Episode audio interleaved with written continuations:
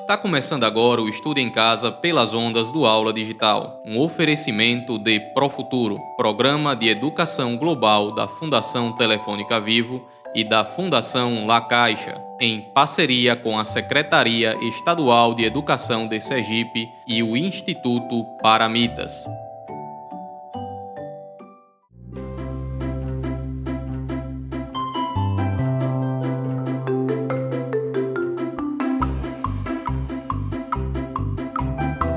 As Aventuras da Turminha Pro Futuro.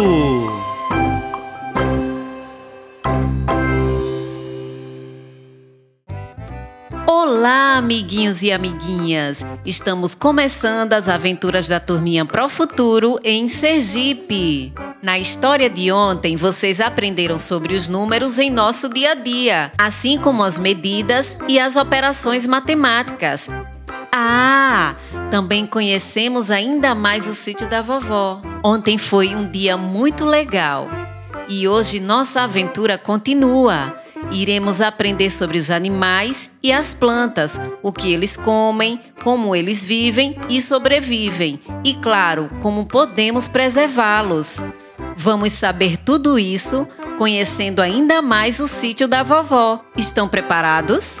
Fiquem atentos e tenham em mão seu caderno de aprendizagem para fazer os desafios de hoje. Bora lá! Vamos começar! Miau! Preparados para uma nova aventura pelo meio ambiente? Eu já estou muito animado para saber mais sobre os animais, as plantas e em como podemos ajudar a preservar e respeitar com atitudes bem legais. Espero que todos gostem bastante. Está preparada, Nina? Eu estou super preparada e também bastante curiosa. É, vai ser bem interessante sabermos mais a respeito das qualidades dos animais e também das plantas. Apesar de que eu já entendo muito do assunto, Drica. Então vamos lá. Vocês sabem por que os animais são chamados de seres vivos e as pedras não? Hein, Nina? Deixa eu pensar aqui. Deve ser porque os seres vivos fazem muitas coisas andando de lá para cá. Já a pedra fica parada no mesmo lugar. Esperem, vou tentar responder essa pergunta mostrando algumas diferenças entre pedras e animais. Mas se eu errar, a Drica me ajuda. Tá certo, Abel. Ajuda no que precisar. Miau! Então, os animais nascem, crescem e morrem, assim como as pessoas. E as pedras não passam por esse processo. É, muito bem, é isso mesmo. Quando os animais ficam adultos, eles se reproduzem, nascendo novos animais. Não é, Drica? É isso mesmo. Muito bem, Abel. É, os animais precisam se alimentar e as pedras não. Não é mesmo, Drica? É isso mesmo. Parabéns, Abel, pelas explicações. Tem muitos animais diferentes, né? Sim! É, uma das diferenças entre os animais é a cobertura dos nossos corpos. Bito, você poderia explicar essa parte para nós? É, vou gostar demais de ajudar nessa parte. Podemos perceber que o corpo dos peixes é coberto por escamas. Nas aves, a cobertura são de penas. E nos mamíferos são os pelos, como o Jujuba, o Abel e eu. Miau! Gostei muito das explicações. Resumindo, a cobertura do corpo dos animais pode ser de escamas, penas e pelos. As escamas, penas e pelos são as coberturas dos animais e servem para nos proteger. Exatamente, Bito. Além disso, as escamas dos peixes facilitam a natação. E nas aves, as penas possibilitam o voo. Miau! Pode deixar que eu completo. As penas nas aves e os pelos nos mamíferos ajudam esses animais a manter a temperatura do corpo. Entendeu, Nina? Perfeito! Vocês sabiam que os animais têm diferentes maneiras para se locomover? Os animais, como os peixes, se locomovem por meio das nadadeiras ou barbatanas. Miau! Verdade, Drica. Já as aves se locomovem com asas que possibilitam o voo. Não é, Bito? É, as galinhas também têm asa, mas coitadas, não voam alto. Verdade, Bito. Então, já os mamíferos, como os gatos e jumentos, se locomovem por meio das patas, que possibilita que esses animais também corram. Muito bem, turma. Os animais também têm diferenças sobre o tipo de alimentação. Vamos falar sobre isso também, Bito? É, isso mesmo, Drica. Eu mesmo gosto muito de capim. Miau! Os animais comem coisas diferentes. Alguns comem só plantas, outros comem só animais e ainda há os que comem tanto plantas como animais. É isso mesmo. Vou explicar essa parte, tá bem? Eu gosto muito desse assunto. Tá bem, Drica. Fique à vontade. Vamos lá. Alguns animais, como os jumentos, só comem capim, que é uma planta. Os animais que comem somente vegetais são conhecidos como herbívoros. As vacas, o coelho, são animais herbívoros também. Ah, já estou entendendo melhor. Continuando. Existem também animais que comem outros animais, como a raposa. Os animais que só comem outros animais são chamados de carnívoros. E os animais como nós, seres humanos, que comem tanto planta como outros animais, são chamados de onívoros. Legal, já entendi bem. Achei esses nomes bem diferentes. Agora vamos estudar um pouquinho as formas como os animais se desenvolvem antes do nascimento. É, que legal! Então vamos aprender como os filhotinhos dos animais se desenvolvem antes de nascer? Isso mesmo, Bito. E para entender, vamos estudar as galinhas e as vacas. Nas galinhas, os filhotes se desenvolvem em ovos. Esses animais são chamados de ovíparos. Nos gatos e cachorros, os filhotes se desenvolvem dentro dos corpos de suas mães. Esses animais são chamados de vivíparos, como o nosso querido Abelzinho. É muito bom aprender coisas novas. E nós, seres humanos, somos ovíparos ou vivíparos, Nina? Oxe, eu não nasci de um ovo, não. Tenho certeza disso.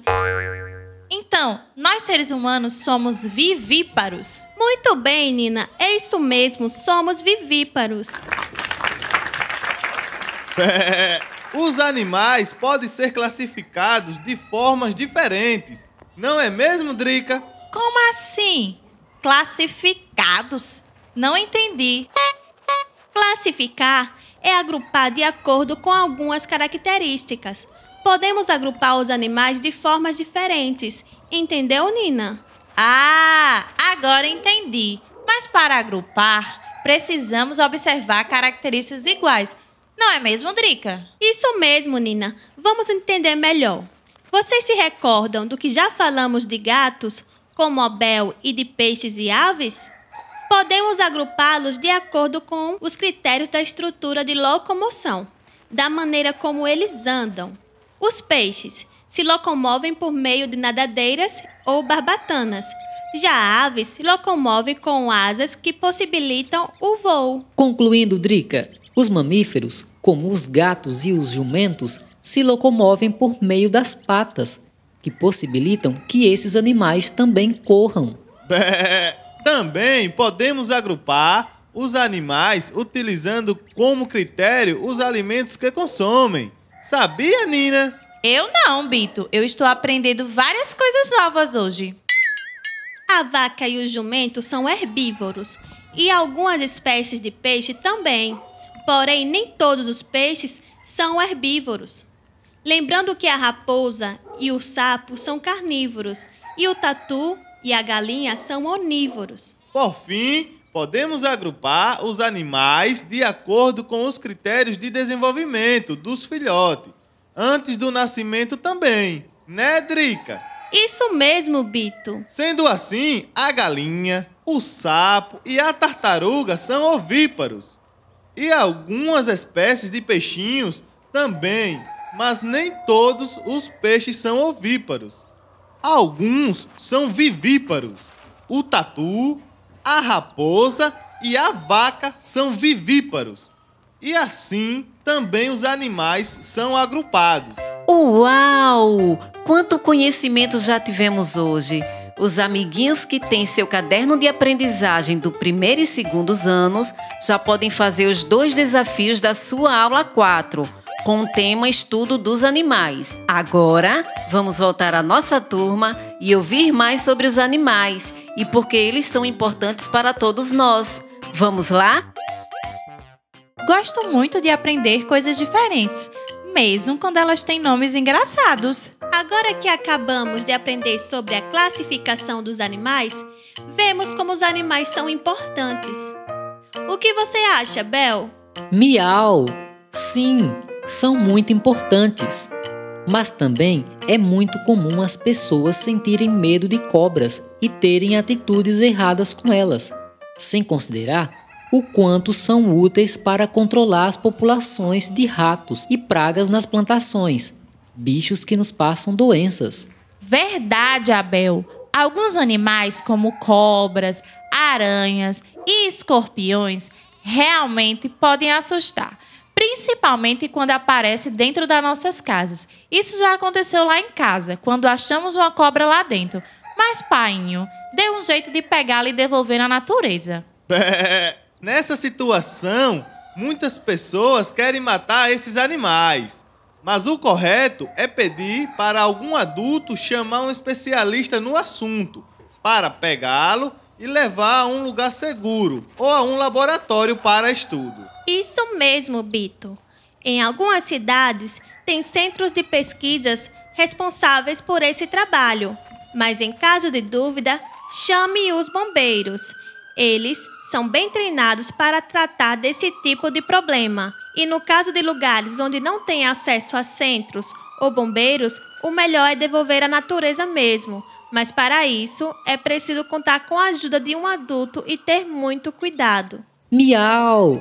Muitas vezes, ter animais de estimação, como nós, gatos ou outros, ajuda a espantar animais indesejados, como cobras e ratos, principalmente para quem mora fora das cidades grandes. Numa cadeia alimentar em equilíbrio, como ela costuma aparecer na natureza, sempre temos bastante produtores, um pouco menos de consumidores primários e consumidores secundários. Consumidores? Não é quando compramos coisas, Nina? Não nesse caso, Drica. Vamos entender juntos usando um exemplo mais simples. Certo, Nina. Pensem que o milho é o produtor e os ratos consumidores primários e as cobras consumidores secundários. Agora, imagine que alguns fatores fizeram com que a produção de milho diminuísse. E por conta disso, alguns ratos morreram, por não ter alimentos para todos. Pobres ratinhos! Desse mesmo modo, as cobras começam a passar fome e também reduzem na quantidade que existe na natureza. Eita! Assim pode acontecer um desequilíbrio ou a extinção de espécies de animais. Então, se acontece alguma coisa que afeta negativamente a população dos ratos, por um lado, sobrará mais milho. Mas, por outro, as cobras começam a passar fome e podem até desaparecer da região. então, desse modo, sem cobras para comer os ratos, eles se multiplicam. E isso vai levar à diminuição do milho. Miau! Nós, animais de estimação, além de podermos ajudar a controlar a presença de animais perigosos em nossa casa, fazemos muito bem para os humanos. Se acha demais, Abel. Animais como eu não moramos dentro de casa, mas ajudamos muito os seres humanos. Calma, gente. Cada um tem suas habilidades, mas vamos ouvir o Abel para entender melhor. Isso mesmo, gente. Vamos ouvir a explicação. Está maravilhosa. Que bom que estão gostando. Miau! Crianças que crescem com bichos de estimação costumam entender melhor seus próprios sentimentos e os sentimentos das outras pessoas, além de serem mais autoconfiantes. Autoconfiantes? Miau! Sim, sim, já foi comprovado que crianças que possuem animais de estimação sabem até lidar melhor com as pessoas. Nossa, que legal! Legal mesmo. Tem outras vantagens para termos um animal de estimação? Bé, com certeza. Tem sim. Nina, você consegue dizer quais são? Claro que sim! Os animais, como gatos e cachorros, são ótimos companheiros para as brincadeiras. Miau! Muito obrigado! Mas também é preciso ter muitas responsabilidades com os animais domésticos. E isso envolve alimentá-los com comida apropriada, dar banho, vacina e muito carinho. E fazendo assim, aprendemos a ser mais responsáveis, pois estamos cuidando de uma vida. Exatamente! Assim, para aproveitarmos melhor todos esses benefícios de um animalzinho, devemos cuidar bem dele. Miau!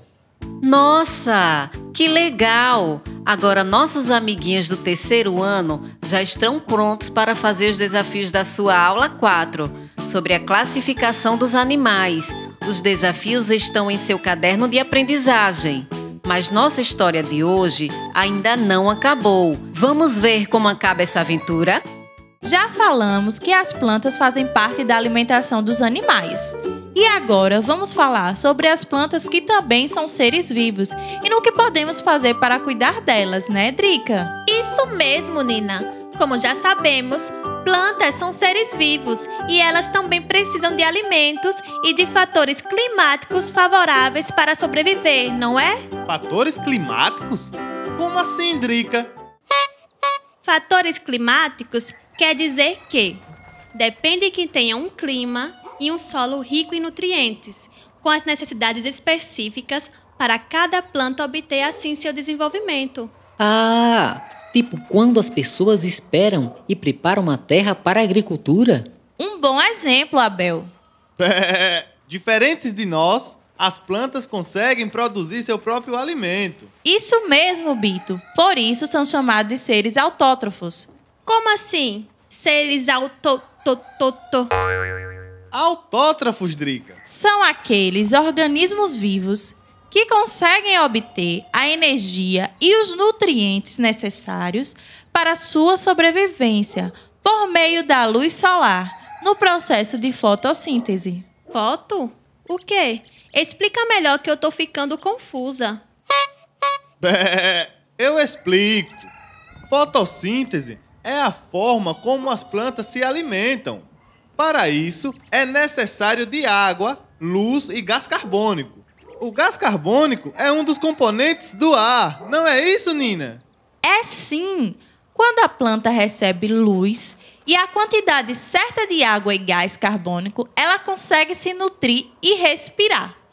A luz é muito importante e cada planta precisa de uma quantidade de luz diferente. Miau! Já li sobre isso.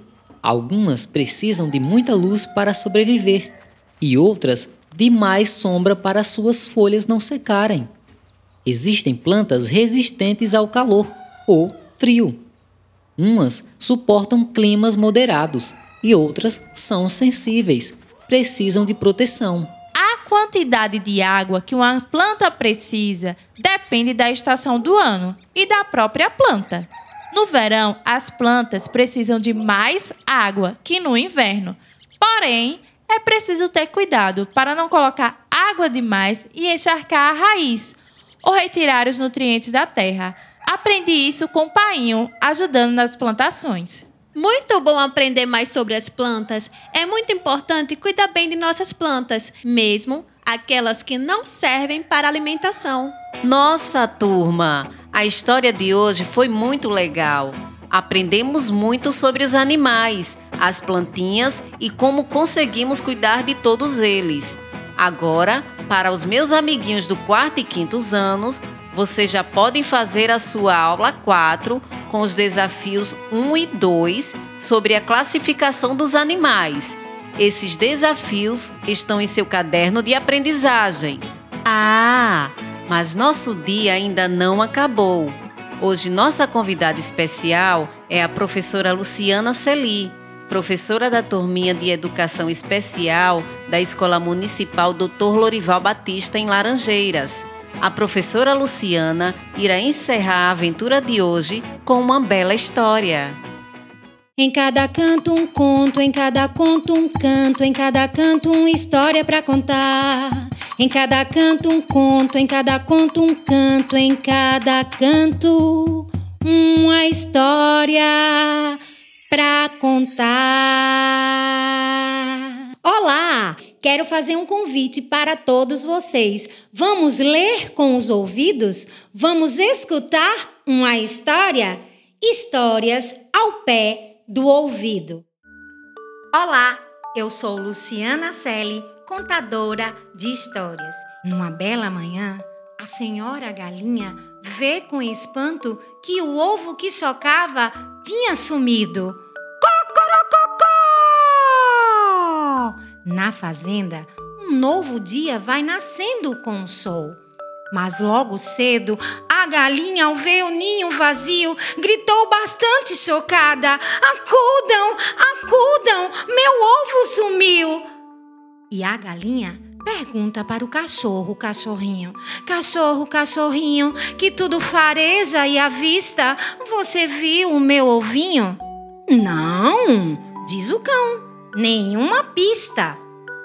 E a galinha pergunta para a vaca vaquinha: Vaca vaquinha dando leite no curral, você viu o meu ovinho? E a vaca: Mu! Nem sinal. E a galinha pergunta para o pato patinho: Pato patinho no lago de água gelada, você viu o meu ovinho? E o pato: Quack! Que nada! Galinha pergunta para o cavalo, cavalinho. Cavalo, cavalinho, galopando bem ligeiro, você viu o meu ovinho? E o cavalo relincha. Nem cheiro. E a galinha pergunta para o porco porquinho. Porco porquinho, num chiqueiro sem portão, você viu o meu ovinho? Diz o porco. Eu não. Mas espere. Aquilo que é correndo no milharal? É o ovo! É o ovo dando no pé! Corre! Corre! Pega, pessoal! Crack! Crack!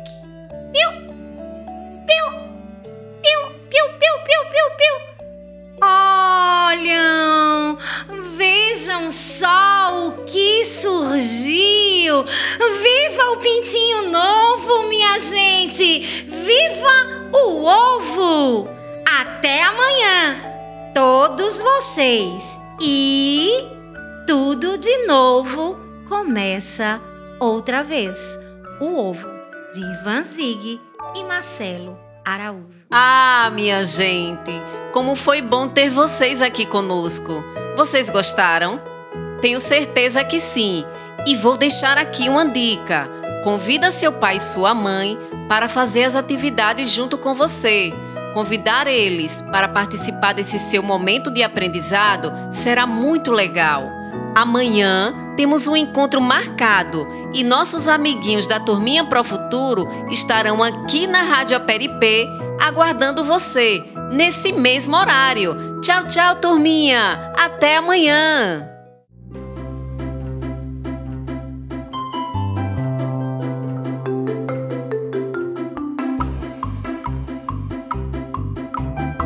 As aventuras da turminha Pro Futuro.